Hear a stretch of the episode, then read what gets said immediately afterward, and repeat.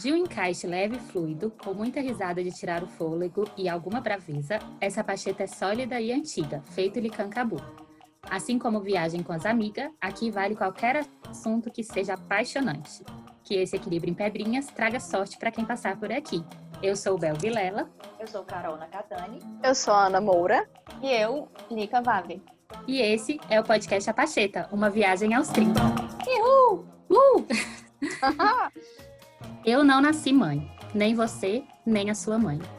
Eu não nasci mãe, nem preciso nascer. Eu não nasci mãe, mas posso querer. Eu não nasci mãe. Tomamos emprestado esse, que é o título do livro da Lua Barros, o qual recomendamos muito a leitura, inclusive, para introduzir o tema da nossa viagem de hoje. O amor do nosso encontro hoje é o amor materno. E aí, Pedimos licença a todas as mães que nos escutam. Nós quatro não tivemos que passar noites sem dormir.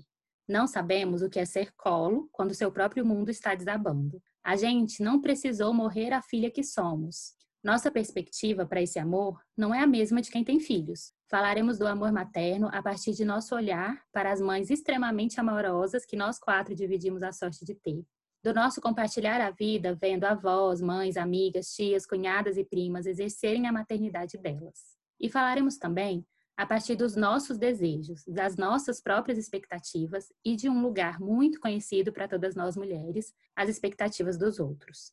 Voltando ao título do livro, assumir que não nascemos mães é assumir também que isso é uma escolha. Desse ponto de vista que ocupamos, a gente percebe que, ainda que ter ou não ter filhos nem sempre seja uma escolha possível para todas as mulheres, tornar-se mãe é um movimento e definitivamente não é um movimento involuntário, como somos levadas a acreditar. Precisa de consciência e vontade. E para começar a nos conectarmos com esse assunto, a gente fez o exercício de olhar atentamente mais uma vez para as mães que nos cercam, escutá-las. Perguntamos às nossas mães, às nossas amigas, primas, tias, qual conselho elas nos dariam sobre escolher ou não ser mãe, ou conselhos para quando formos mães. É bom lembrar que se conselho fosse bom, ninguém dava, né? Mas escolhemos partir dessa escuta para trazer à tona nossas próprias questões sobre esse assunto. Então, Carol, quer com começar compartilhando com a gente o que as suas mulheres falaram sobre maternidade?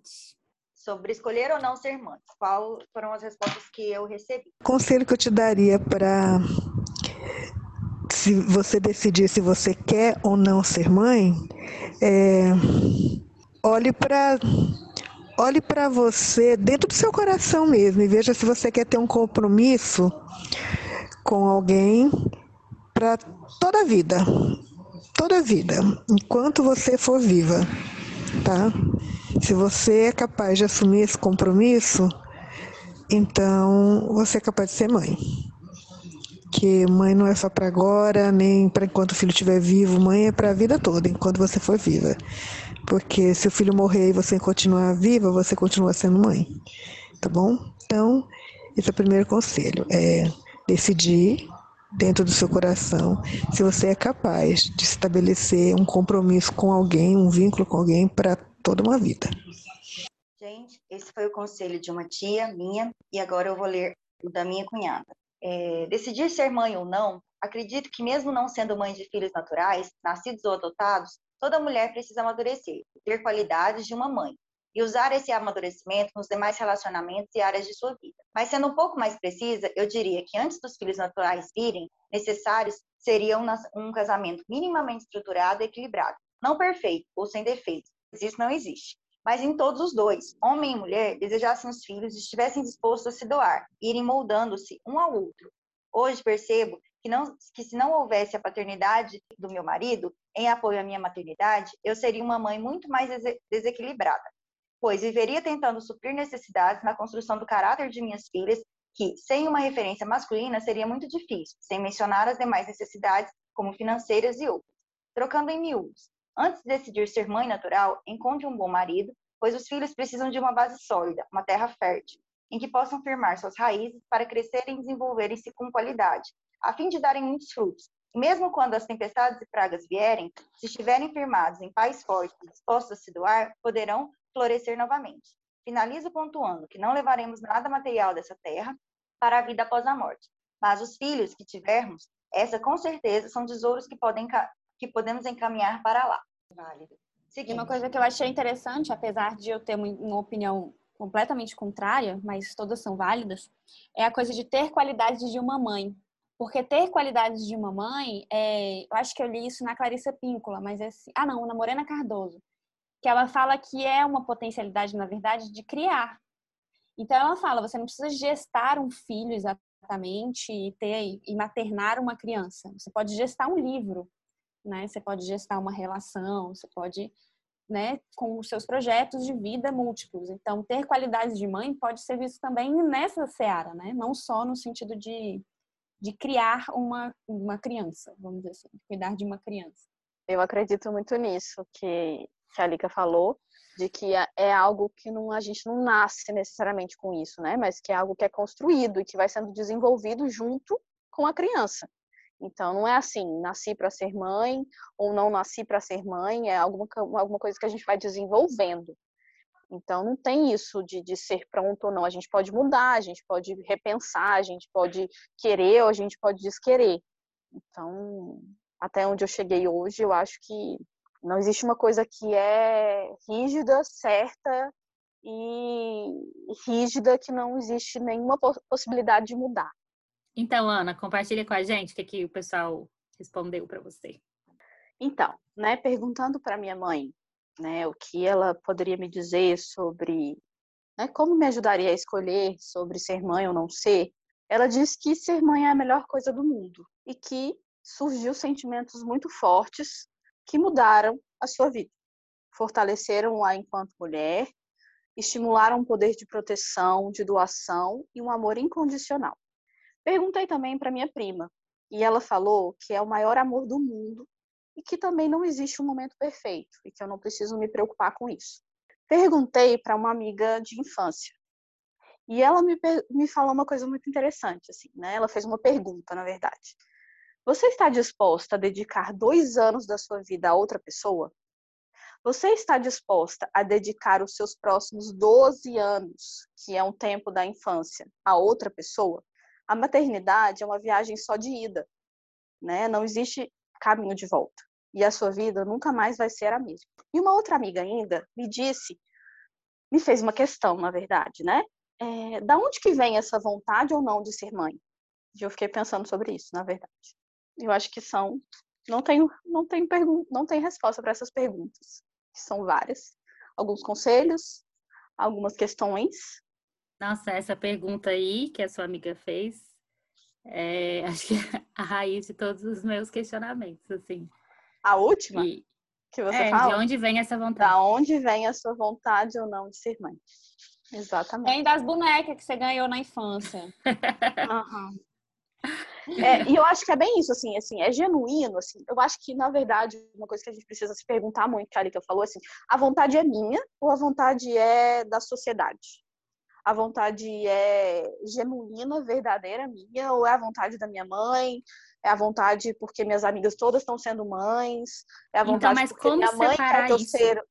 Isso, e é muito complexo, por isso que eu estou dizendo que eu não tenho uma resposta pronta, mas eu acho que é muito, muito, muito importante que a gente pense sobre isso, porque se a gente não questionar, aí é que a gente nunca vai saber mesmo, assim, se é meu ou se é do outro. E eu acho que existe uma outra questão, Ana, que é que se eu quero ser mãe, que mãe eu quero ser.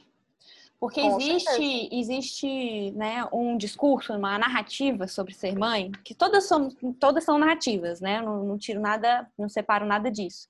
Mas existe uma narrativa de dedicação é, e de compromisso eterno, né?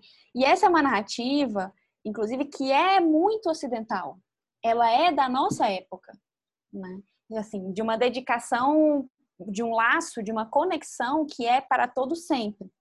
Isso não é exatamente natural. Isso é uma construção sobre o que é cuidar de um outro.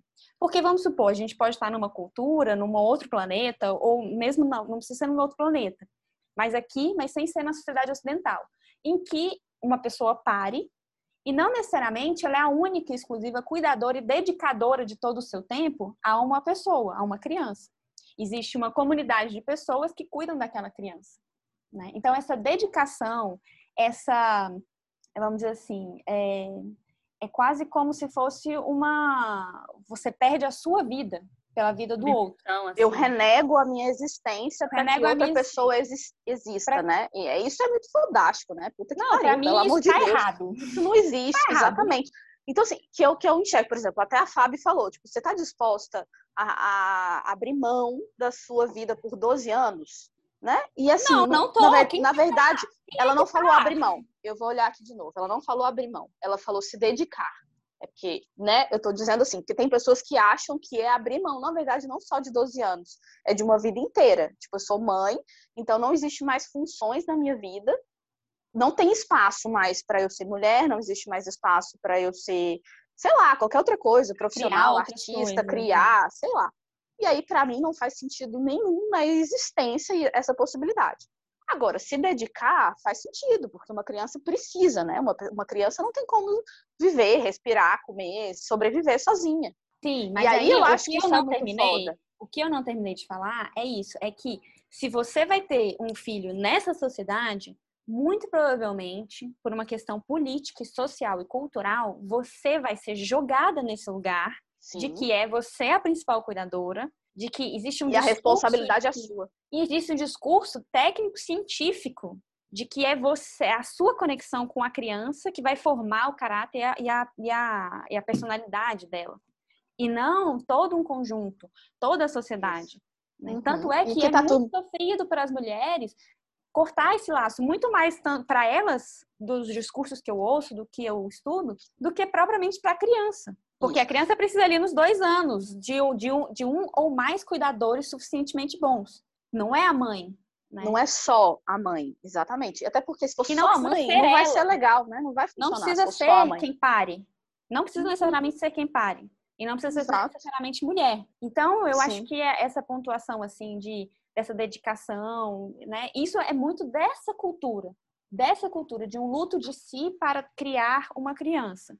Né? Quando existe Sim. uma outra potencialidade do que a gente está falando aqui, que nesse, nessa temporada, que é de conexão. Como que a gente pode se conectar com, olha que maluco, uma coisa que sai de dentro da gente, ou que a gente se compromete, né? Uma criança que precisa da gente. Como é se conectar com essa criança verdadeiramente de uma forma saudável? Eu acho que a resposta não está no, no Ocidente, né? Mas a gente está tentando, todas essas mulheres que a gente conversou vão falar de como elas estão tentando fazer isso por aqui. E todas são genuínas, obviamente, porque aí não é culpa da mãe, é culpa da nossa sociedade. Enfim, é isso. Num dos conselhos que eu recebi, é, isso também vai vir um pouco à tona, de uma perspectiva muito, muito interessante. É, e só mais uma coisa que eu queria é, levantar, com essa pergunta última, que, que é uma coisa que me move muito, é, de onde vem essa vontade? E, e, como é difícil separar de onde vem essa vontade, quando todo discurso que a gente escuta é muito assim, que é o grande amor, que é o amor verdadeiro, que você não vai conhecer o amor de mãe não sendo mãe. Obviamente, muito provavelmente você não vai conhecer. Assim como você não vai conhecer o amor de irmã se você não tiver um irmão. Não irmão. Você não vai conhecer, uhum. né? Um irmão. E isso não necessariamente tem que ser uma falta na sua vida. Ah, então uma pessoa que é filho único, ele vai viver com essa falta para sempre, assim, vai ser sempre uma lacuna que ele precisaria preencher porque ele não tem um irmão de sangue ou uma irmã de sangue. A mesma coisa é a pessoa que escolhe ou decide, ou por N razões não tem filho, e ela vai viver, é, acaba vivendo né, com esse estigma da sociedade, assim, de que ela não conheceu o amor verdadeiro porque ela não teve filho. E isso eu acho que impacta demais no, nessa pergunta, de onde vem essa vontade. Gente, eu conectando com o episódio, que eu acho que isso é uma das coisas bem interessantes que acontecem nas nossas vivências, né? Esse, essa questão de mãe, né, do cuidado, e vem muita questão da responsabilidade, sabe? É, eu passei por algumas experiências desses ultimamente que, a, que, que, que me trouxe muito a mãe ser é, responsável pela formação dessa, dessa criança, né? Desse ser. Quando a gente fala também desse, dessa entrega, desse tudo, por exemplo, tem um adolescente, o adolescente, sei lá, seus 16 anos, né? Ele já tem ideias próprias, ele já tem características próprias que foram se moldando no decorrer da vida, por várias influências, amigos, é, né? Não, mas assim, daí às vezes o, o menino faz uma coisa que, que, a sociedade julga muito errado, né? Que a sociedade fala assim, nossa, que menino mal educado, que menino mal criado, que menino, né? Toda essa questão que a gente fala. E a gente fala assim, será que a mãe desse menino não deu educação para ele? Será que a mãe não ensinou isso? A mãe não ensinou aquilo para ele, né? E isso me fez assim, por ter alguns pensamentos, é, o primeiro pensamento que me veio na cabeça ter sido esse, de me questionar muito isso, de, de falar assim, gente, e essa mãe? E, e, abraçar essa morosidade dessa mãe, que culpa que ela tem? Qual é a responsabilidade que ela tem? Né? O quão responsável a gente é por, esse, por essa formação desse ser. É óbvio que a gente é muito responsável, não estou né, negando, eu estou assim, questionando e, e, colocando isso. E aí vem uma outra coisa que é coerente com o que a Lika disse sobre isso ser muito ocidente, é, né? Eu venho de uma coisa que é muito oriente. A minha criação japonesa, ela traz uma responsabilidade muito grande, assim, a família, né? O sobrenome, né? Ah, você, você, é, você carrega, todo mundo que te conhece, te conhece na Katane, você é na Katane, você carrega, né? E essa responsabilização também vive disso, sabe? De, de você carregar. E quem cria essa, essas crianças, né? Então, assim, essa responsabilidade, é, coerente também com o conselho que eu recebi, ela tem que ser dividida assim, não, né, não só com, com, a, com o pai, ou com, né, mas com a família. A família né, que vai gerir tudo isso. Então, é, mais uma vez, eu relato que quando a gente grava esses podcasts, eu fico muito é, ligada e, e, e, feliz por essas conexões que acabam acontecendo. Sincronicidade. Adorei, né? É, adorei, Carol. E eu acho, assim, só, só um, um ponto para né, tudo que é culpa cai em cima da, da pobre coitada da mãe. E aí, há muitos anos eu aprendi na minha terapia, né, que a gente pode trocar culpa por responsabilidade. Que de fato, cada indivíduo na vida tem responsabilidade. Então, sim, a mãe tem responsabilidade, como o pai tem responsabilidade, como a escola tem responsabilidade, como todas as pessoas que convivem com essa criança têm responsabilidade. É isso que a Carol está dizendo. Então, assim, de que não, né? Eu acho que a gente precisa repensar algumas coisas e, e, e, tirar os pesos que a gente coloca, e nesse sentido de culpabilizar alguém por uma coisa que não tem absolutamente nada a ver, né? Então, é, principalmente com a mãe, principalmente com a mãe, é. porque é isso, assim, é tudo culpa da mãe. Tem um livro, inclusive, eu não vou lembrar dele, mas é um livro, né, tá lá em Goiânia e tal. Mas que é isso, a culpa é da mãe, que é um livro maravilhoso. eu vou tentar descobrir, enfim, para falar quem, qual é a autora, mas que fala sobre isso, de que tudo é culpa da mãe, né? Tudo se deu certo, se deu errado, se não deu, sabe, qualquer coisa que acontece com a criança, a responsabilidade, a culpa é da mãe, não é responsabilidade. É, e isso, isso acaba mascarando, na verdade, todo um sistema que cria quem nós somos, o que a gente pode, Exatamente. até onde a gente pode, quais são os nossos limites. Então, é isso. Eu tenho, por exemplo, é, tem alguns casos que, que eu atendo, de forma muito genérica, né, falando, que existe, existe violência da, do filho contra a mãe. São casos muito específicos, mas que ocorrem com uma certa frequência. E aí, uma, é, assim, algumas mulheres já, já me disseram ah, que sofriam violência doméstica dos seus parceiros quando as crianças eram pequenas. E elas estão ali sendo as culpadas de o que, o que eu fiz de errado, o que eu fiz de errado pro, pro, pro meu filho me bater hoje. Falo, minha senhora, não foi você que fez de errado, foi o seu marido. Exato. Então, a narrativa não chega no marido, a narrativa do pai ausente, a narrativa não e, e não só da, da outra figura que está ali ou das outras figuras que estão ali dentro da casa, mas também na esquina, na escola, em, em, no, na própria estruturação de escola, a gente tem que ficar sentado quatro horas, sete horas né? Então, tudo isso cria a forma como a gente como a gente vai ser e vai se relacionar em sociedade. Isso. E aí essa ideia que vai sendo construída chega até uma mulher, sei lá, de 20, 30, sei lá, de quantos anos que quer ter filhos. Chega até pensar. uma mulher na primeira boneca que ela ganhou. Então chega até a mulher com, com, quando ela tem zero meses de vida. Né? Sim, mas eu tô dizendo assim, é quando uma, ela pensa. É um conta-gotas que pinga todos os dias. É, mas eu tô dizendo assim, tipo, a gente tá aqui refletindo sobre queremos ou não ter filhos, ou não, a gente não está refletindo sobre isso, na verdade, né? A gente está falando tá sobre também, amor tá materno. Tá é, mas também. eu digo assim, é, é, uma mulher quando pensa, quero ou não quero ter filho, né? É toda uma construção que de fato começa quando ela nasceu, de tudo que ela vem recebendo. Mas de, de como isso está intrínseco, de que assim, é como se ela não tivesse possibilidade de não querer essa escolha, entendeu? Uhum, Sabe? De que assim, não é possível para você não Entendi. ser mãe. Porque não, se você não, não é for mãe. Você não pelo menos pensar nessa escolha. Tipo assim, você pelo menos vai ter que, vai ter que pensar se você quer Exato. ou não ter. Exato, Sim. por exemplo, assim. Não existe a possibilidade se... de não, de, de, de, simplesmente passar pela vida. Olha, nunca me questionaram isso. Gente, não, uhum. não pensei nessa possibilidade. Não. não. Exatamente. Então, então assim, isso tá, é, sei lá, arraigado em qualquer mulher. Mulher. Que não existe, por exemplo, em homens. Se ele não quiser ter filho, ele segue a vida plenamente. Mas se uhum. uma mulher não quiser ser mãe, ela vai ser questionada, ela vai passar por inúmeros apontamentos, ela vai passar por 500 milhões de coisas, né? São totalmente inapropriadas, ao meu ver. Não, não que ela não possa repensar e pensar sobre isso, mas que por esse modelo que a gente vive, por esse sistema que a gente vive, não faz muito sentido. Porque isso é uma coisa individualizada. Ela precisa escolher por conta própria se ela quer ou não gerar uma outra vida. Não, gente, ainda ou nem escolher, né? Às vezes não é nenhuma questão de escolha. É, tem uma grande Na verdade, ela pode escolher, tá né? Se ela quer ter no... filho ou não. Carol, Diga, estão colocando no contexto que é o fisiológico.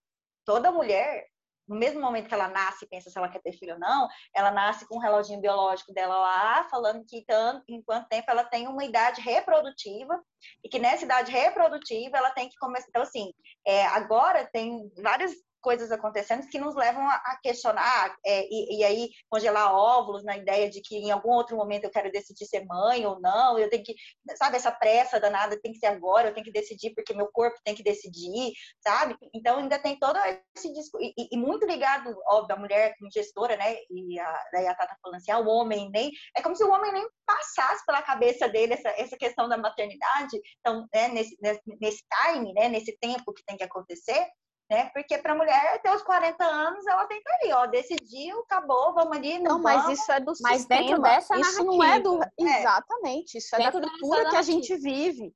Porque a gente é poderia é muito bem ter uma viver numa sociedade em que eu gesto uma criança, mas quem cuida é outra pessoa. Essa narrativa é possível, porque todas as narrativas são possíveis. E aí a própria narrativa de relógio biológico, de que a gente tem um tempo de funcionalidade, dessa funcionalidade, também, porque assim, não é só para parir que a gente tem esse tipo, não é só para gestar que a gente tem esse, esse organismo dessa forma. É para sangrar todo mês, entendeu? Para a morte vir todo mês, a gente pode criar uma narrativa assim. Que é tão importante isso para a gente começar um novo ciclo, porque tudo na Terra é ciclo, todo, tudo na natureza é ciclo. E a gente faz parte, o nosso corpo faz parte da natureza tem, existem outras funcionalidades que não só ovular, ovular é, tem outras funcionalidades que não é só gestar uma criança. A gente pode pensar assim, é. assim, a gente pode narrar de outras formas, né? Eu acho que são tantas camadas, né? E, e a partir de poucas provocações a gente já, já vai trazendo um monte delas, assim. Aí acho que a gente pode partir agora para a Lica compartilhar os, os dela, porque com certeza vão surgir novas provocações ou, ou as mesmas com outras perspectivas, né? É. Então, ainda na primeira pergunta, né, de decidir se quer ou não ser mãe, qual o conselho, uma amiga disse: Você só tem uma vida até onde me consta. Sendo mãe hoje, que ela é mãe recente, diria para nenhuma mulher abrir mão dessa experiência, mesmo que for ter filho sozinha. Uma outra amiga: Ouça direitinho seu coração. A vida muda totalmente de um jeito maravilhoso, mas também sofrido em muitos momentos. Outra amiga: Procure procure entrar em contato com o desejo da maternidade e o que ele significa. Filho é uma delícia, mas tira tudo do lugar. Outra ainda, é importante que sua decisão sobre querer ou não ser mãe esteja alinhada com sua visão de mundo ou com como você gostaria de estar no mundo. Ah, e por último, é uma maiorzinha. Antes de me aventurar a uma resposta direta, o conselho penso ser legal esclarecer para você, mesmo que minimamente, a minha visão de ser mãe. Desconsiderando, mas não descartando, as ideias românticas de amor incondicional, de dom da criação, da dádiva da vida, sem limites para o tamanho de amor, poder e fortaleza, ser mãe para mim é, antes de tudo, a disposição para cuidar e amar. Qual a medida certa? Não sei. Embora eu possa arriscar pela experiência, eu diria ser um amor diferente e enorme. E por ser assim, deve ser cercado de aprendizado prévio, e por que não dizer constante para a vida seria uma garantia para se dar conta dessa grandiosidade de dar a vida e de poder acompanhar todos os momentos possíveis. Assim, aliar-se a detalhes como programar, aprender e administrar essa história sem fim é um bom caminho.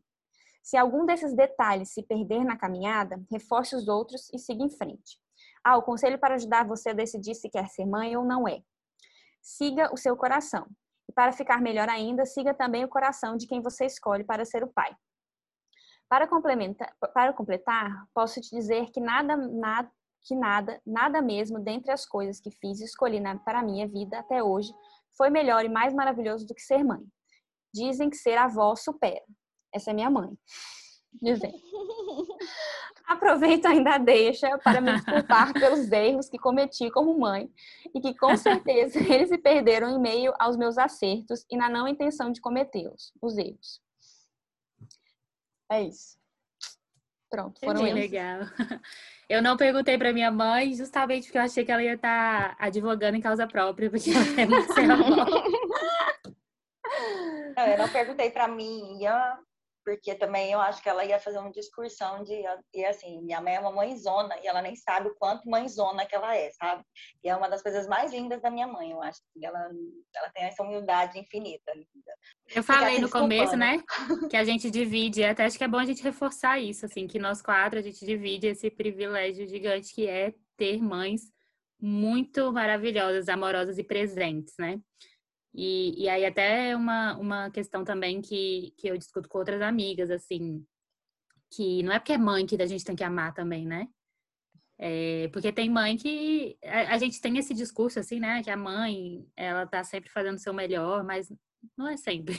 Não, Existem é muitas... como se é o discurso do instinto, né? Que você uhum. pare e, e, pronto, você vira mãe. Tá tudo resolvido, mãe, né? É, é, o que minha mãe falou aqui, que ela fala muito para mim, já falou, é que ela acha, ela, ela entende que você pode aprender, entendeu? Que tem gente que hum. já teve experiência, que sabe, por exemplo, na psicologia, o que, que é importante para a criança, o que, que você pode deixar, você aprender minimamente, cientificamente, tecnicamente, uhum. o que é cuidar de um ser, o que, que é necessário para ele, que, desde a alimentação até. Enfim, até o faz acho... muito sentido, né, velho? Porque se é isso, se eu não sei, se eu não tenho essa, se eu não desenvolvi essa função na minha vida, o que eu preciso fazer é aprender, é isso, é ir atrás, é desenvolver, é, é, é estar junto com uma criança, estudar sobre, sei lá, conversar com pessoas, para conseguir minimamente desenvolver essa, essa função de mãe. Não simplesmente porque ela já existe na minha vida. Não, e eu acho que a gente também tem que voltar àquele discurso da, da, do humano, né? Da mãe, esse ser humano, que acima de tudo, ela ela erra, ela acerta, ela tem que aprender, ela tem que amadurecer, ela tem que ser ensinada a ser mãe, ela também, sabe? Então, assim, essa amorosidade que a gente tem que ter com cada um de nós, com seres humanos, né? De que não nascemos prontos e que a gente também tem que perdoar uns aos outros, filhos, pais, pais e filhos, né? Porque isso. E uma coisa que eu me lembro do, inclusive, que te, aparece muito no meu trabalho, é que faz parte desse aprendizado você ter sido amada continu, continuamente. Uhum, de ter tido facilita. um cuidado continuado, para você entender do que, que se trata. Então, por exemplo, muitas mulheres que são taxadas de negligente, negligentes, inclusive porque sim, é, deixam os filhos sem comer por dois dias, se afastam de crianças que nesse, realmente necessitam de um cuidado de alguém, de qualquer pessoa, e a única pessoa que sobrou ali foi a mãe, foi a mulher que pariu. Uhum. Mas aí você vai ver a história dela, ela não teve acesso a esse cuidado diário e constante, esse compromisso uhum. de alguma outra pessoa com ela mesma. E aí fica muito difícil ela entender como repassar isso todos os dias, 365 dias por ano. Uhum. Então tem toda essa, essa história que volta para aquela ideia do social. Geralmente uhum. são pessoas que não tiveram acesso, a, seus, que tiveram seus direitos violados por gerações. Né? E aí você vem Sim. lá e fala a mãe, é culpa da mãe, a mãe é negligente, não sei o quê. Enfim. Sem contar todas as diferenças das realidades mesmo, né? Sim, sim. Prática, na prática. E... Quando vocês foram, eu fui ouvindo o, o, os, os, comentários da Lica, né? Os conselhos da Lica, vi uma coisa muito viva em mim, que assim, eu sempre tive muito claro na minha cabeça que ser mãe não era uma questão. Eu não, não tinha essa necessidade. Então, meio que é, falando um pouco do que você fala de outras vidas, eu, e eu sou uma pessoa super cuidadora, né? Em vários é mesmo. episódios eu falei, eu falo isso, e é meu mesmo, eu gosto de cuidar, né? É, é um ponto de amorosidade em mim, que eu já aceitei, e hoje me, me dou super bem com ele. Mas que agora eu penso muito nisso, eu falo assim, gente, eu acho que eu fui mãe em tantas outras encarnações, e não é uma coisa que eu, eu, que eu faço naturalmente, assim, então é, ele sempre ficou muito resolvido, era um, era um pedaço de mim que ficou muito resolvido mas que aos 30 anos, quando eu fiz 30 anos, com todas essas questões fisiológicas e toda, toda, todas essas cobranças que vem, ele me Sociais, veio né? uma coisinha que estava aqui. E aí, hoje, ouvindo vocês falarem, a gente conversando aqui, me vem muito com isso, né? Tipo, até que ponto eu tinha que mexer numa coisa que era tão genuína em mim, que era uma maternidade, não maternidade resolvida, né? Super, né? Bem resolvida. E aí, com uma pergunta que ficava ali no fundinho, né? Por, pela criação, por tudo, por nossa, você sempre foi uma mãezona, mãezona, blá, blá, blá, blá. eu quero ser mãe, né? eu, eu preciso ser mãe para me resolver. Eu vou estar tá deixando de viver alguma coisa não sendo mãe. Também tá deixando de viver alguma coisa e vivendo outras. Por exemplo, ter uma Exato. paz genuína para todo fim, poder ler livro à noite e, e, não se preocupar onde a porra da criança ou do adolescente tá na porra das duas horas da manhã, entendeu? É, então agora eu vou, vou ler de uma amiga. É uma amiga de infância que vocês conhecem.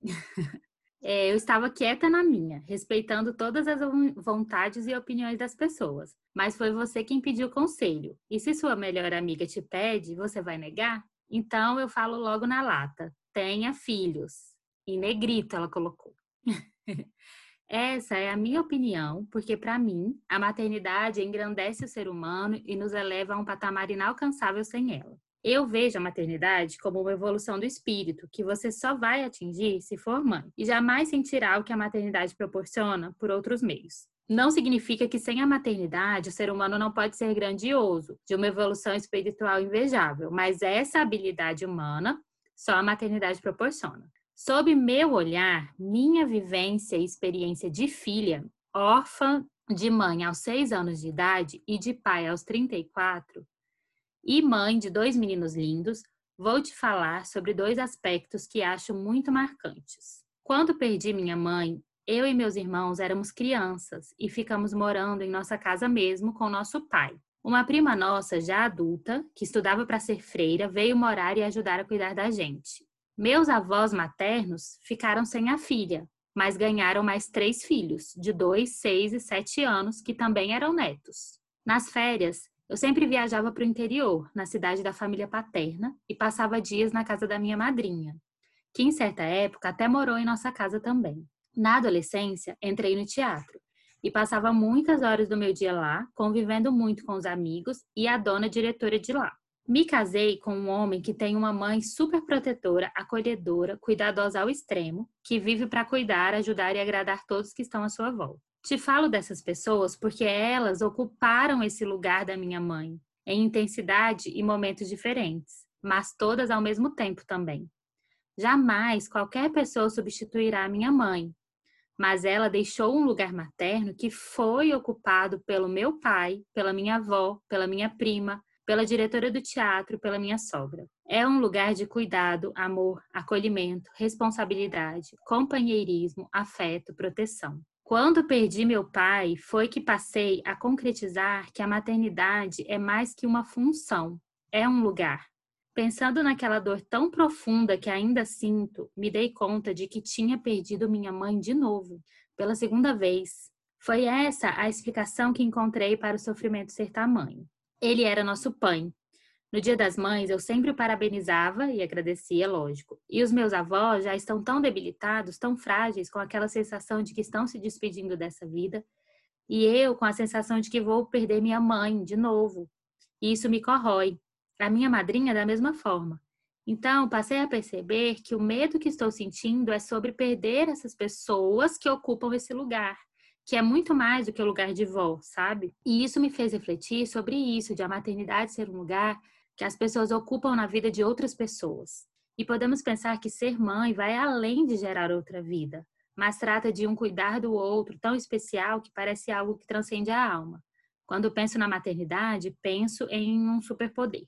Ao me tornar mãe, a vida ganhou outro significado para mim. O amor, a preocupação, todos os sentimentos e sensações são ressignificados. Os nossos objetivos passam a ser outros e novos sentimentos surgem, ou os mesmos de antes, com mais intensidade e frequência. A maternidade deve ter suas semelhanças para as mães, mas claro que tem significados individuais para cada uma. Eu não consigo te explicar porque você deveria ter filhos, mas gostaria que você vivenciasse esse turbilhão de sentimentos. Eu queria que você sentisse. Bom, é, eu fiquei muito emocionada quando eu recebi esse depoimento, né? Mais que um conselho, assim. E a parte que mais me tocou foi um pouco até do que a gente já tinha falado, assim, de que várias pessoas podem ocupar esse lugar. Uhum. Apesar dela falar muito assim, né? Tenha filhos, muito enfaticamente, na experiência dela, ao compartilhar a experiência dela, ela mostra que esse amor, ele é, é dividido, ele é compartilhado e ele é acessível por outros caminhos também. Sim, muito legal. Muito potente, né? Muito é de uma conexão. Isso né, que ela falou. A gente fala, é, a gente fala da conexão, do amor ser conexão é conexão. Né? Eu gosto desse discurso dela de gratidão em relação a esse, esse lugar ocupado por várias outras pessoas por ela deixar esse lugar ser ocupado, sabe? Eu acho que quando a gente é órfão, é, vem é, uma, uma dor, assim, tão, tão forte que parece que a gente nunca vai conseguir colocar ninguém. É, é óbvio que nem, nem, nem é essa questão, sabe?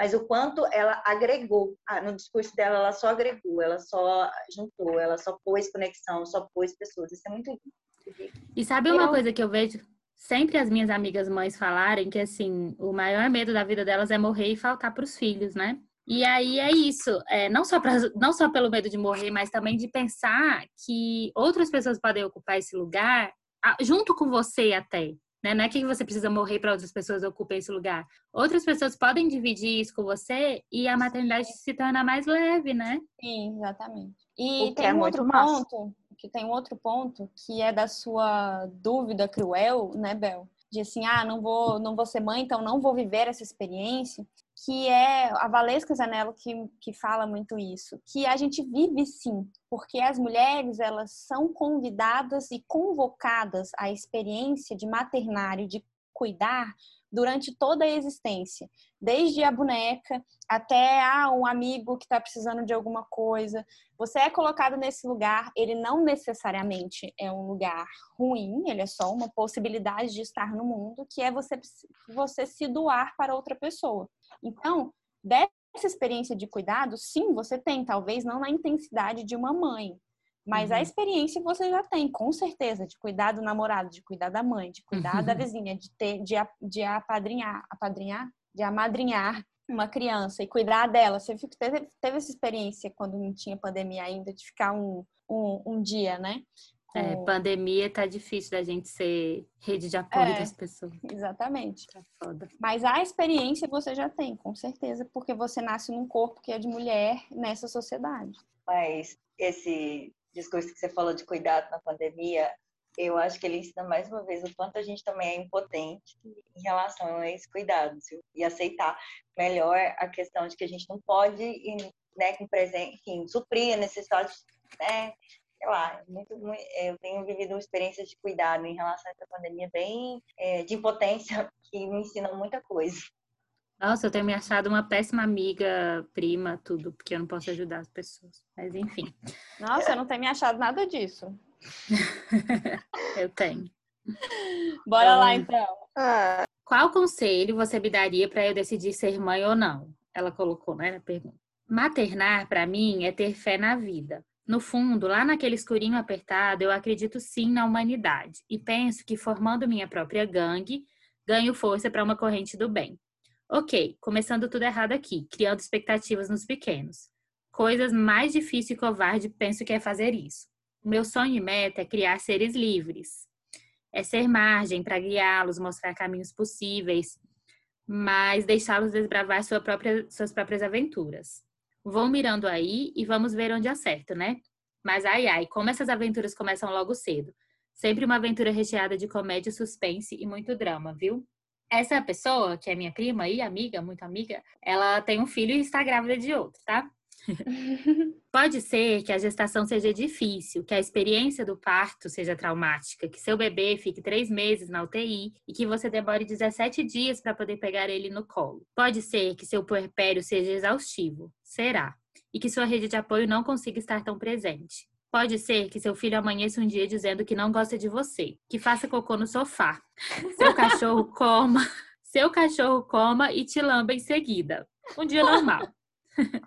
que faça uma obra de arte na parede com seu melhor batom, que nunca queira a comida do prato dele, só do seu. Pode ser que tenha que repetir 544 vezes o mesmo desenho da Netflix e que você durma e acorde cantando músicas terríveis que a, e que, após os 24 livros e vários cursos de disciplina positiva que você investiu, no terceiro dia de aula você receba na agenda que ele mordeu o coleguinha. Pode ser que ele vomite em cima da sua cabeça na única vez que você fez escova em toda a pandemia. Que pareça que eternamente ele vai acordar três vezes por noite pedindo leite. Que ele peça todo o queijinho da pamonha, da sua pamonha que você tenha que decidir mandar ou não para a escola em plena pandemia. Seu filho, que está há 11 meses, quase 10 horas por dia na TV, porque você segue trabalhando normalmente. Pode ser que você chore quase todo santo dia porque se acha a pior mãe do mundo. Se você é uma pessoa competitiva, não seja mãe. Os filhos das outras mães sempre vão dormir, comer, andar, falar, ir para o The Voice ou passar no vestibular mais rápido ou melhor que o seu. Você está cansada? Vai multiplicar. Você está com a sua lista de afazeres atrasadas? Vai triplicar. Sabe esse livro aí que você está lendo? Pode demorar semanas para concluir.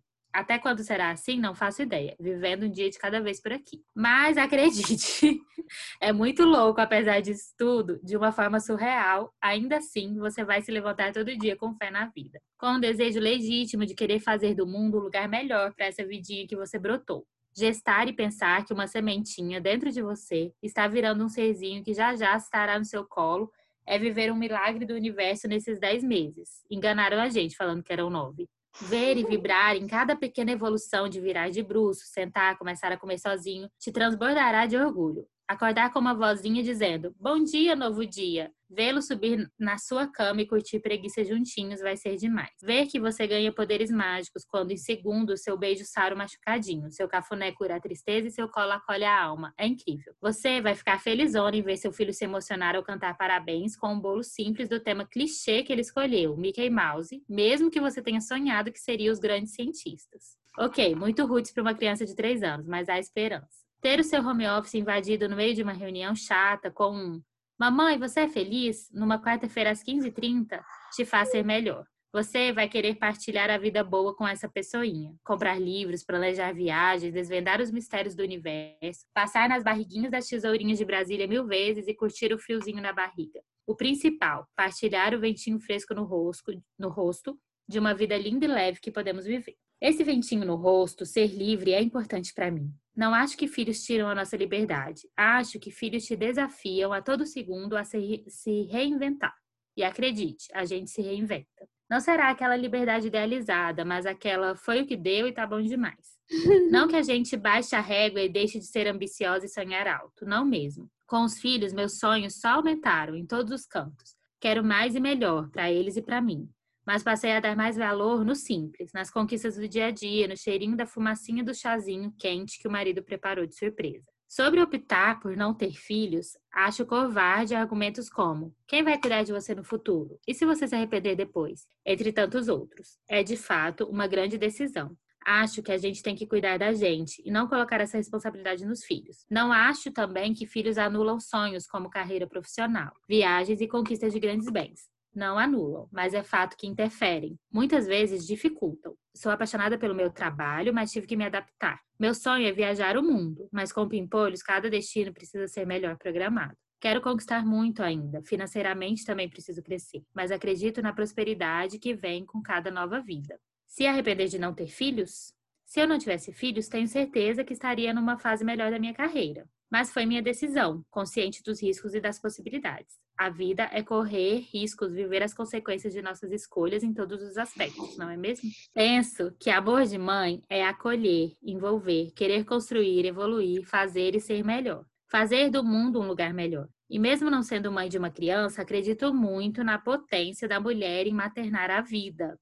em qualquer formato que ela seja projetos, amigos, natureza, sonhos é a magia do gerar e cuidar. Aprendi com minha mãe, minha maior referência do maternar, que acredito que não temos que nada, só tem que fazer sentido. Ser mãe não é mesmo uma escolha racional, é um equilibrar de planejamento de vida, analisar os fatos e consequências e, de forma profunda e sincera, escutar o coração, sentir. PS. Ao tentar escrever esse pequeno texto, fui interrompida várias vezes por mamãe minha, olha só essa pedrinha brilhante. Mãe, quero leite. Mamãe minha, coloca desenho, por favorzinho. Mas passo bem. Ótimo. Muito bom, muito bom, muito bom. E no final ela fala aquilo que até ali que já tinha falado, né? Do maternar outras uhum. coisas, maternar outros projetos, outros sonhos, cuidar da vida, da de si próprio, pegar de si Eu próprio me, também. Me vem uma questão, ouvindo o texto dela, que é essa questão do amor incondicional, sabe? Quando a gente se propõe a, por que que como mãe a gente, né, muitas vezes se doa dessa forma, né? Será que se a gente se, doa, é, é, se doasse para de outras outras formas de amor, né?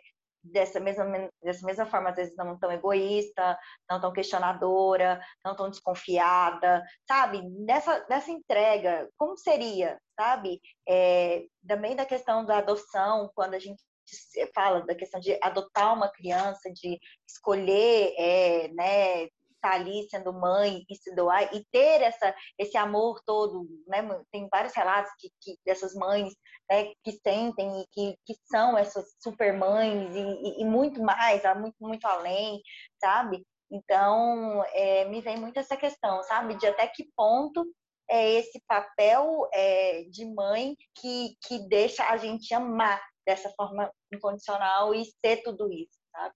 como se abrisse um portal, né, uma narrativa, né? Possível. É. E sabe uma coisa que eu fiquei pensando? É assim, que parece que, que desperta um olhar de curiosidade para a vida, que a gente pode aprender com essas mães, assim, mesmo não sendo mães, e olhar para a vida com essa curiosidade, sabe? Tipo, esse, esse essa valorização dos detalhes, assim, né? Ah, que, que ela narra no texto dela. Tantos detalhes que, que parecem banais, assim, a, né? Uhum. Se você não, não tiver atento. Mas quantas coisas existem na vida também, na nossa vida, para além disso, né? Que também são do detalhe que se a gente tiver um olhar atento, a gente também vai ver beleza e magia e uma coisa e amor também, né?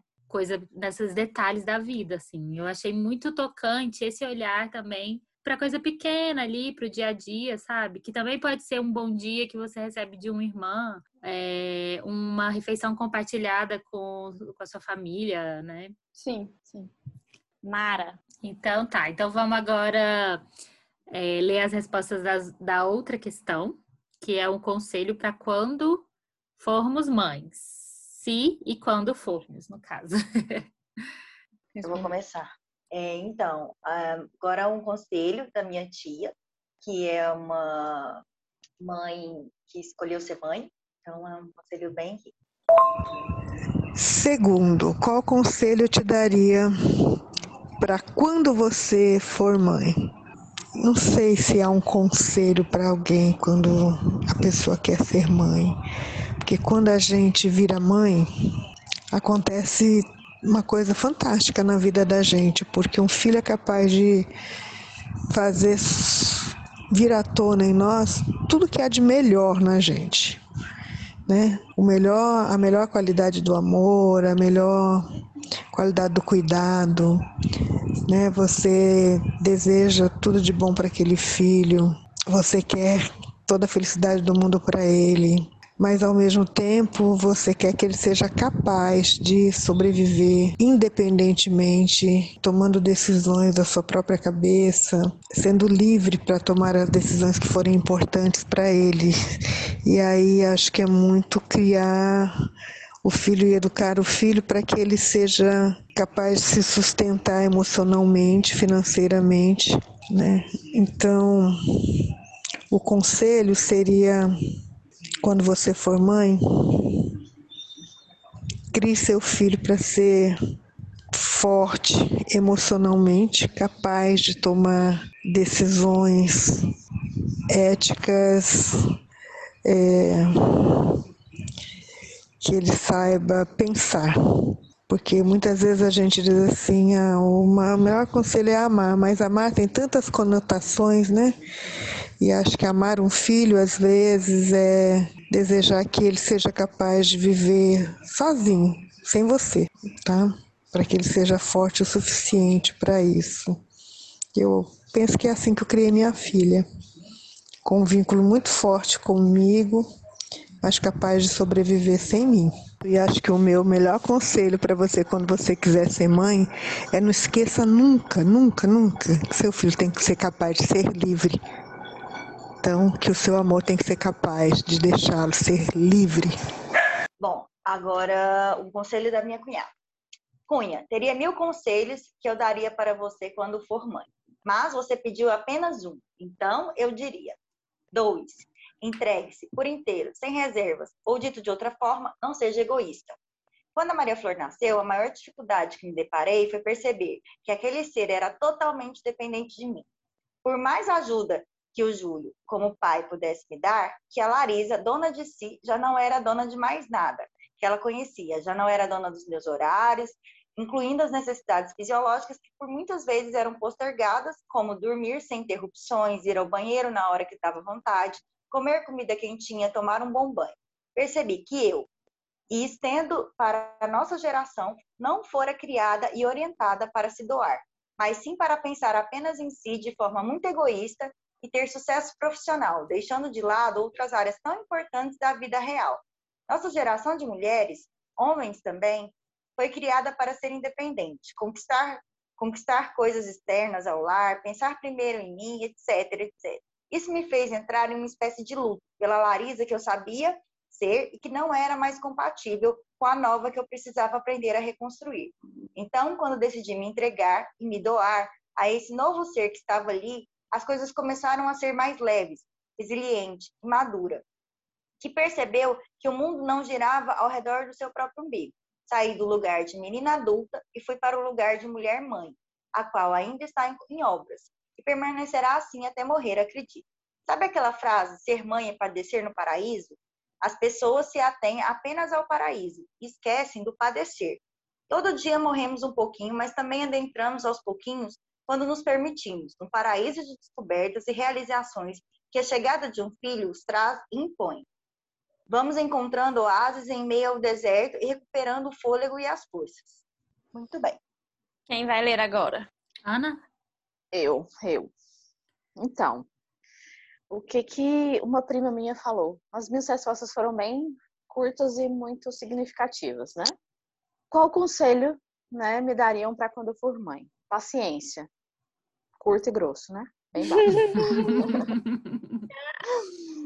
A Fábio me falou, né, para me buscar conhecimento sobre, é, sobre crianças, sobre bebês, sobre filhos, enfim, sobre o universo infantil, mas principalmente sobre mim mesma. Cuidar das minhas feridas para não repeti-las com os meus filhos. Achei muito, muito fodástico isso. Muito bom. Minha mãe me falou uma coisa muito significativa. Ela me falou várias coisas, mas dessa pergunta especialmente ela falou disso, assim, né?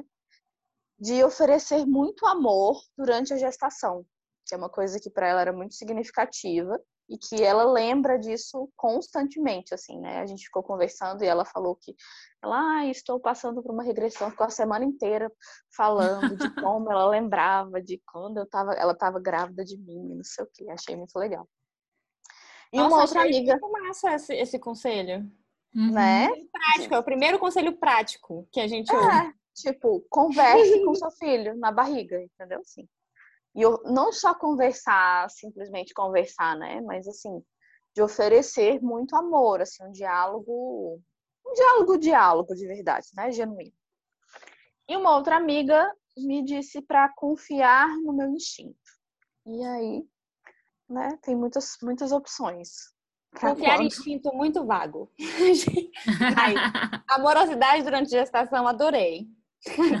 Não, paciência e conhecimento também. Paciência. Achei muito. Ah, não, útil. é. Tem outras coisas legais, mas eu quero comentar depois que eu já anotei aqui. Para mim, a melhor resposta, o conselho é: escolha bem quem será o pai. É um baque perceber que o filho é 50% seu.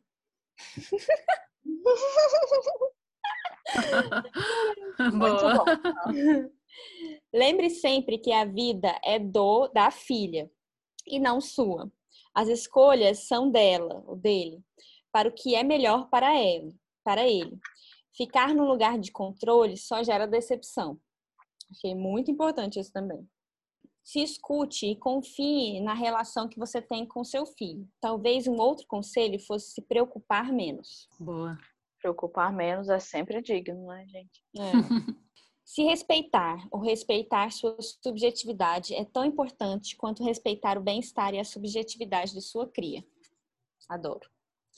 E por último, uma tia, minha madrinha, quase mãe, mãe. O principal, nunca sinta-se culpada por nada. Ela falou que ela ainda não consegue seguir esse conselho, mas que ela acha muito bom.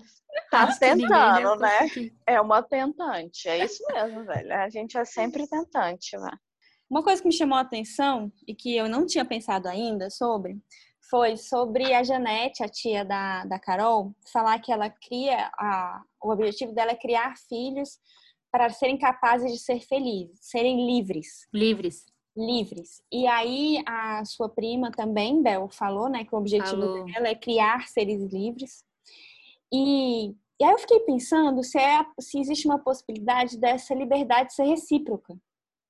Porque a gente falou muito aqui de doar, né, de, de dedicação.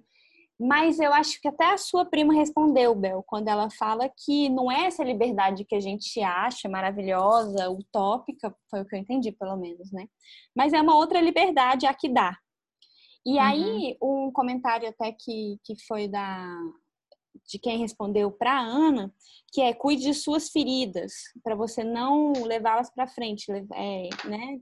Fazer com que elas sigam com os filhos. E eu acho que isso tem a ver com liberdade, que é um uhum. desafio de você também cuidar de si mesma, de também uhum. entender que se você não for livre, você não vai conseguir ensinar a liberdade. Fazer uma pessoa, né, construir um ser livre se você não for livre. E você é escrava de, um, de uma maternagem. Né? Então, acho que essa resposta nem tem, assim, nem, essa pergunta nem tem resposta, essa questão nem tem resposta, mas eu acho que é mais um horizonte, assim, de onde eu quero ir com essa relação? Né? Uhum. Para mim e para a pessoa, para outra pessoa. Exatamente, concordo. Bom, então depois desses conselhos maravilhosos que recebemos e que temos muitas coisas para pensar, né?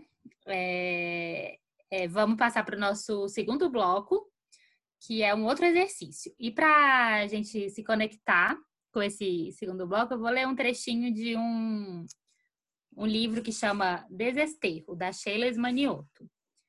Ela fala assim: Mãe é tudo que eu nunca tinha. Mãe nasce um filho e morre. Tem mãe que nem tanto, fica viva e depois morre todo dia.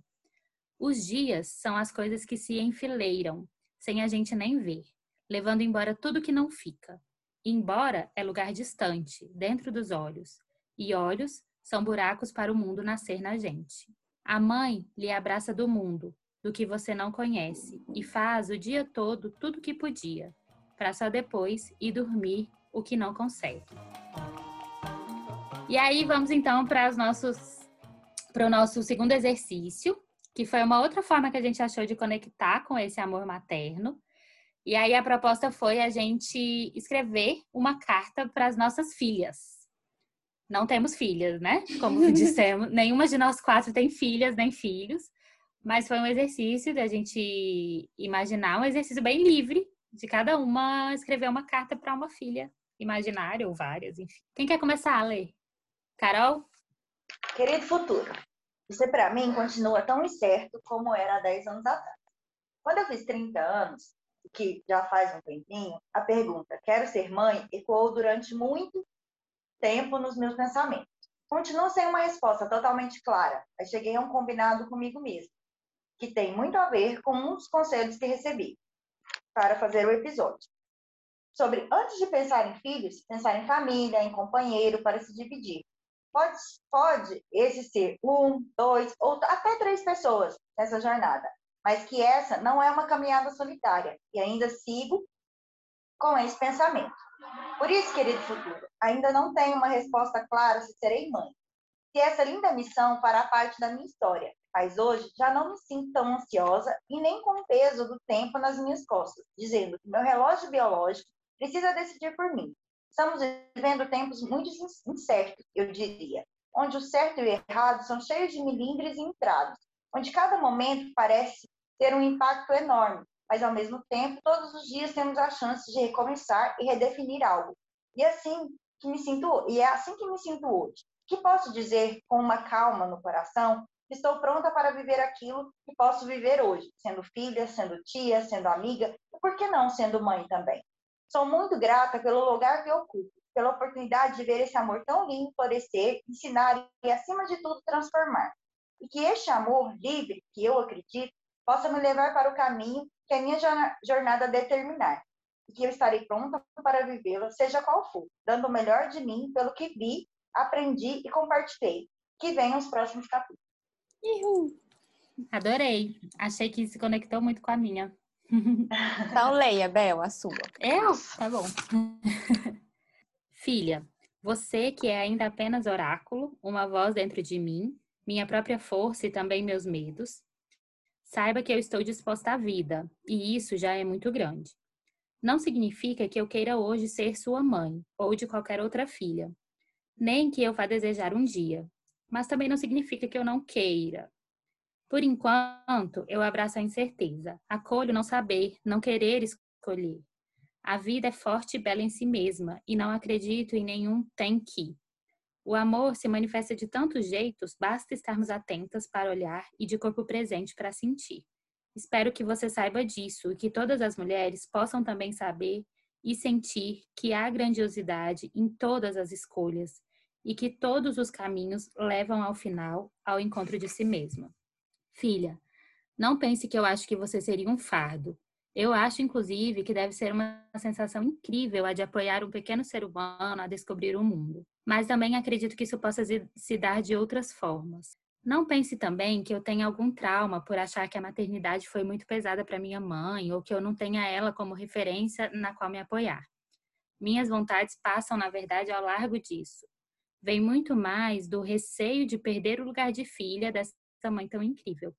Tem mais raízes no medo de crescer do que o contrário. Mas também não acho que tantas dúvidas nasceram apenas dos medos. Elas vêm também de descobertas e compromissos com uma força vital que ainda não me conectou com a vontade de materializar você na minha vida. E acho que isso vem de um respiro profundo em aceitar viver a vida que te escolhe e não a vida que você escolhe, como eu li num livro ontem e fiquei impressionada, como sempre fico, com a sincronicidade que encontro por aí às vezes. E não pense com isso, filha, que eu não acho que podemos também escolher a vida que queremos viver. A gente pode tudo, saiba. Mas para mim, aceitar a vida que se apresenta tem mais graça ultimamente. Até mais. Ainda que talvez apenas no campo das ideias. Ou não.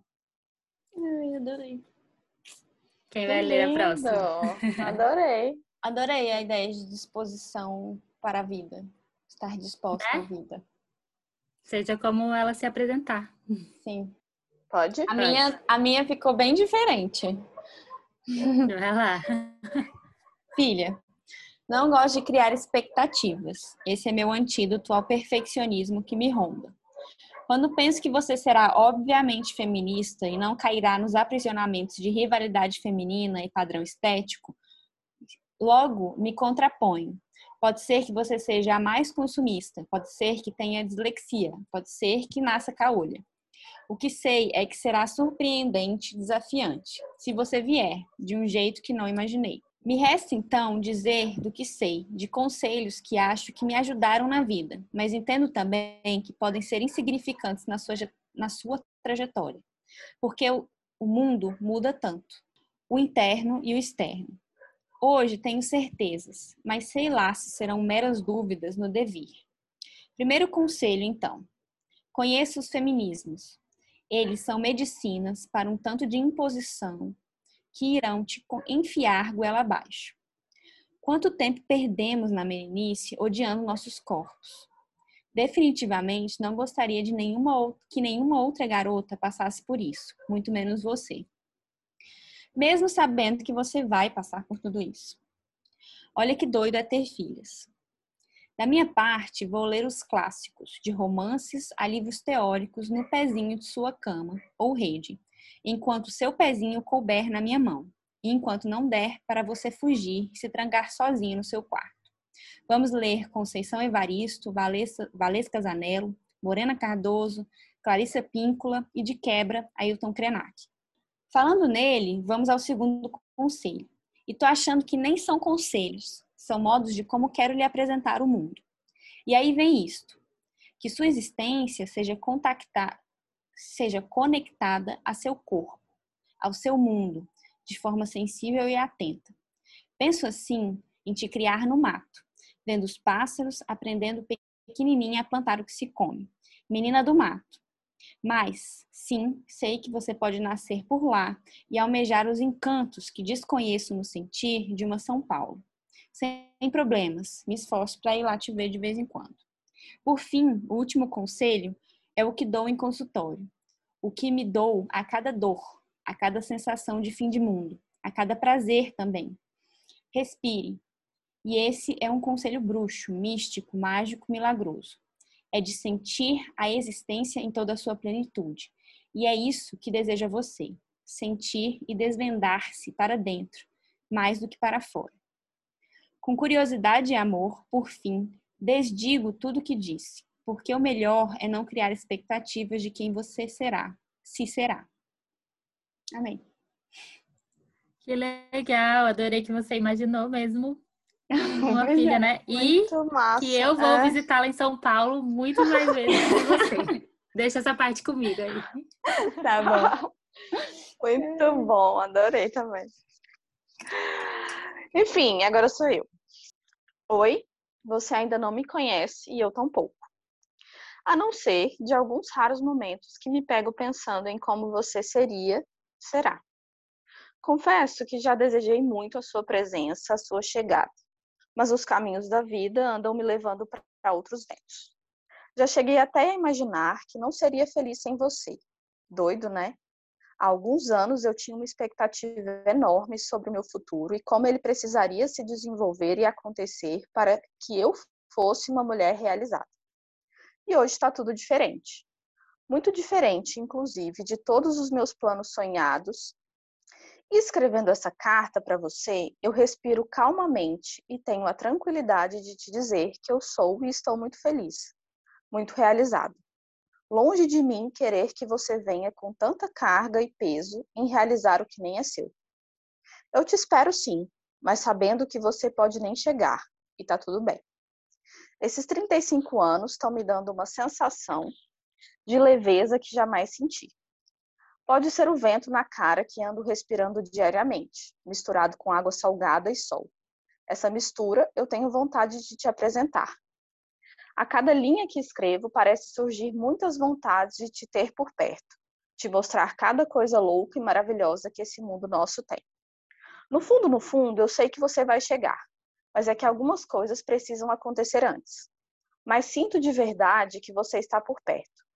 Acho que sua chegada vem sendo preparada há tempos. Venho cuidando de mim, sem ser esse o objetivo, há algum tempo desconstruindo ideias, histórias, medos e mais um bocado de coisas que ocupavam demais a minha vida. A mala. Agora ela está leve, tem espaço, e se for da sua vontade chegar, será muito bem-vinda.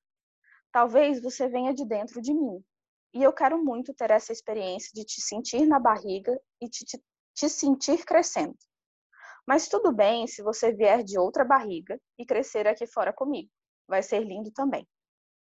Eu não sei e imagino bem pouco as sensações e emoções de ser mãe, mas isso eu vou deixar para vivenciar quando você chegar. Estou me resguardando de expectativas e desejos que me tirem do presente. A ideia é que ele me leve até você. Chega de inversões. Quero que você saiba que se aparecer por aqui vai ser muito, mas muito amado. E que toda a história vai ser vivida junto de ti, sem adiantar nada. Se for da minha, da sua, do seu pai e da vontade que você chegue, chegue para que não só eu te apresente um mundo novo, mas para que você me apresente um jeito de viver e olhar para a vida que acho que ainda não vivenciei, mas que eu estou com vontade. Um abraço da sua possível mãe, Ana. Ah, que lindo. lindo. Bom que teve dois que, que tiveram mais a ideia de, de uma filha mesmo e dois de ideia no campo ideias, das ideias. No campo das ideias. Ah. Nossa, adorei. Eu é. senti já a filha de vocês é. como sendo minhas sobrinhazinhas. então, gente, eu acho que com essas cartas a gente fechou bem essa nossa conexão aí com o amor materno, jogando aí para o universo nossas expectativas e dúvidas e questões. Vamos então para a Pacheta Indica? Bora. Lica, você tem uma indicação? Eu tenho. É, eu, eu pensei num livro chama Caliban e a Bruxa.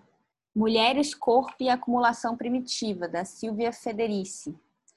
É uma historiadora italiana e em 2018 ela escreveu esse livro e ela desorganiza toda a história e organiza de novo. E por que, que eu estou indicando ele? Ela fala do amor materno, ela fala da reprodução como uma função nessa ideia de dedicação exclusiva de 24 horas de trabalho, como uma função dentro da, do modelo, do ideal de capitalismo, não do ideal, do modelo de capitalismo, do projeto de capitalismo. Então, no projeto de capitalismo tem a a, a, o, o, trabalhador que recebe pouco, né, a ideia de, de criar corpos, né, de educar corpos para ficarem muito tempo em trabalho e com, com uma renda né, irrisória e com acúmulo de, de capital de poucos. Mas aí ela fala que Marx não pensou sobre o, a função da maternidade nesse, nesse projeto de capitalismo que é um trabalho de graça, a gente não recebe, né? É, é por... E aí, por isso o discurso do instinto, porque é o que é amor, não precisa ser pago. E, na verdade, é, nós somos as reprodutoras dos trabalhadores. As mulheres são as reprodutoras dos trabalhadores. Então, sem esse trabalho de graça, a gente não consegue criar os meninos para serem adultos e, né, enfim, trabalhadores, mão de obra.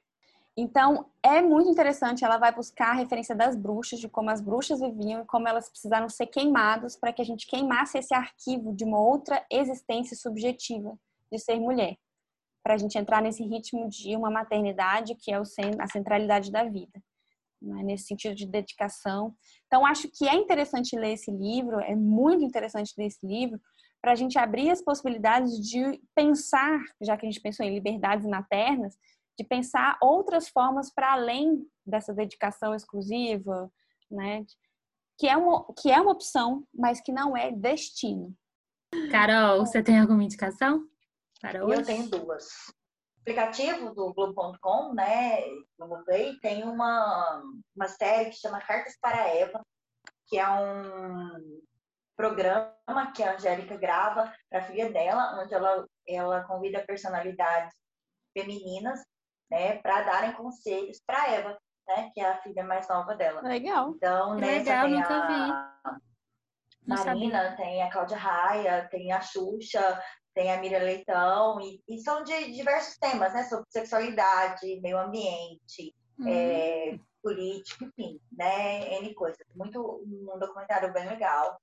Outra, outro, meu outro, minha outra indicação vai para uma coisa que eu já indiquei aqui no episódio passado, foi o do episódio de família, né, de amor fraternal, amor família, que eu falo de This Is Us, que é uma série sobre família, e aí eu vou falar especificamente da quarta temporada, que, né, a quarta e a quinta, quinta ainda ela não terminou, mas ela desenvolve um pouco mais essa mãe. É, e aí esse amor materno, essa mãe também com né, toda a, a, história e a trajetória dela, de perdão, de amor. Muito lindo, né? Bem emocionante. Legal, eu também tenho duas indicações para hoje. Uma é o livro que eu comecei o episódio, que chama Eu Não Nasci Mãe, da Lua Barros. O livro dela e também o Instagram da Lua Barros é muito legal, assim, que ela fala muito das vivências dela como mãe E eu, particularmente, que não tenho filhos, adoro ler, porque eu acho que fala muito de ser humano, na verdade, né? E um segundo livro, que foi ela que indicou uma vez no Instagram, e por acaso eu cheguei nele essa semana. E ele chama Maternidade, e é da Sheila Hatch. E foi um livro que conversou comigo, foi é esse livro que eu mencionei na, carta, na minha carta, quando eu falei de sincronicidade, que eu fiquei muito chocada com essa sincronicidade. Porque é, é o livro inteiro, é a Sheila fazendo uma reflexão sobre ter ou não ter filhos.